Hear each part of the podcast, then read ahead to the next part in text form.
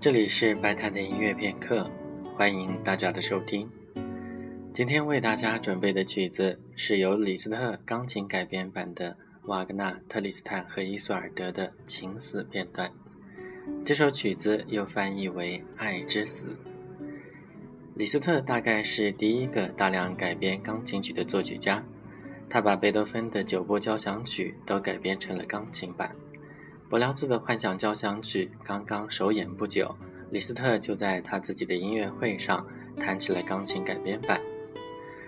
而瓦格纳因为迎娶了李斯特的女儿科西玛，所以他们之间又是女婿和乐丈的关系。李斯特最后的去世，也是因为他在拜罗伊特出席了瓦格纳的《帕西法尔》首演，因此感冒，最后因病去世。下面就请大家一起来听由李斯特改编的瓦格纳《特里斯坦和伊索尔德》情死片段。